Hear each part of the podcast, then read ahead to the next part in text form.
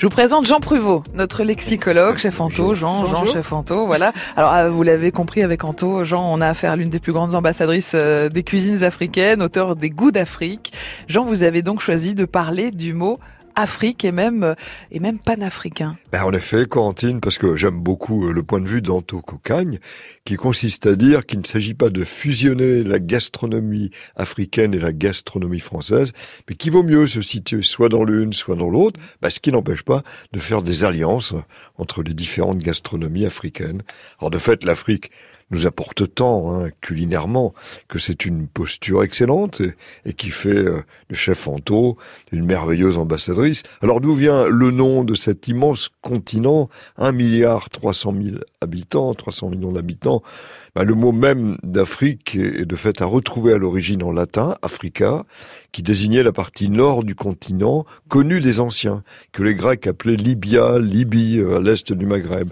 Puis vint l'Africa Nova, puis au sud du Sahara, on parla d'abord d'Éthiopie.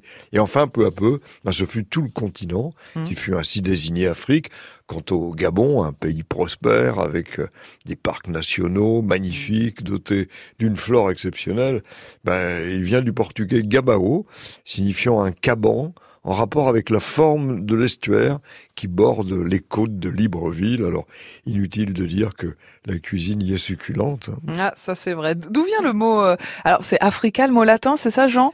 Eh bien, alors, oui, euh, Corentine, il vient probablement d'un peuple berbère appelé Affaire, en latin, avec pour pluriel ifri.